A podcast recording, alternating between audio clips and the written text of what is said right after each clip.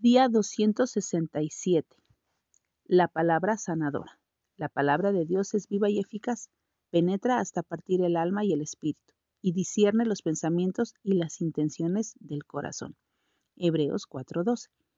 A veces podemos estar renuentes a leer la palabra de Dios debido a que señala eficazmente aspectos en los que el Padre desea obrar, y eso puede doler, pero vale absolutamente la pena hacerlo.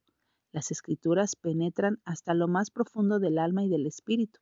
El alma es el asiento de nuestros sentidos, deseos, afectos y apetitos, que conforman quienes somos.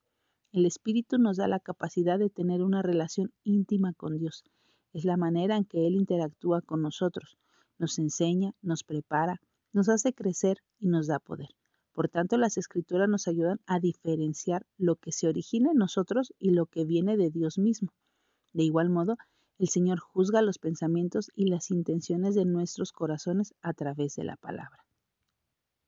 Las escrituras revelan las fuerzas que mueven nuestros impulsos más profundos, no solo qué pensamientos tenemos, sino por qué pensamos de cierto modo u otro.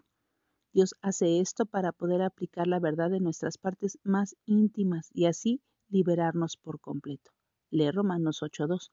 Por tanto, aunque leer la palabra sea desalentador o doloroso, sigámoslo haciendo. Dios nos está viendo.